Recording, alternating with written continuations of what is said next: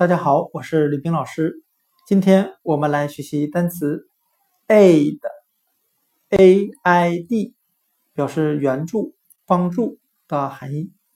我们可以用联想法来记忆这个单词 aid，a i d，援助。它的前两个字母 a i，我们我们可以联想成拼音爱，爱护的爱。爱心的爱，再加上一个 d 字母，我们这样来联想这个单词的含义：心存博爱的人总会喜欢帮助别人。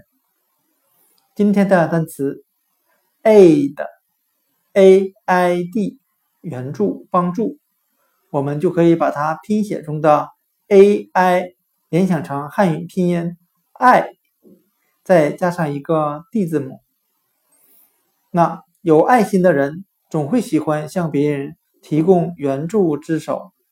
单词 aid，a i d，援助、帮助，就讲解到这里。谢谢大家的收听。另外，如果大家对我的单词记忆方法感兴趣的话，欢迎购买由我编写的《闪记中考一千六百词》这本书，能够帮助大家提高记忆效率。节约记忆时间，谢谢大家的收听。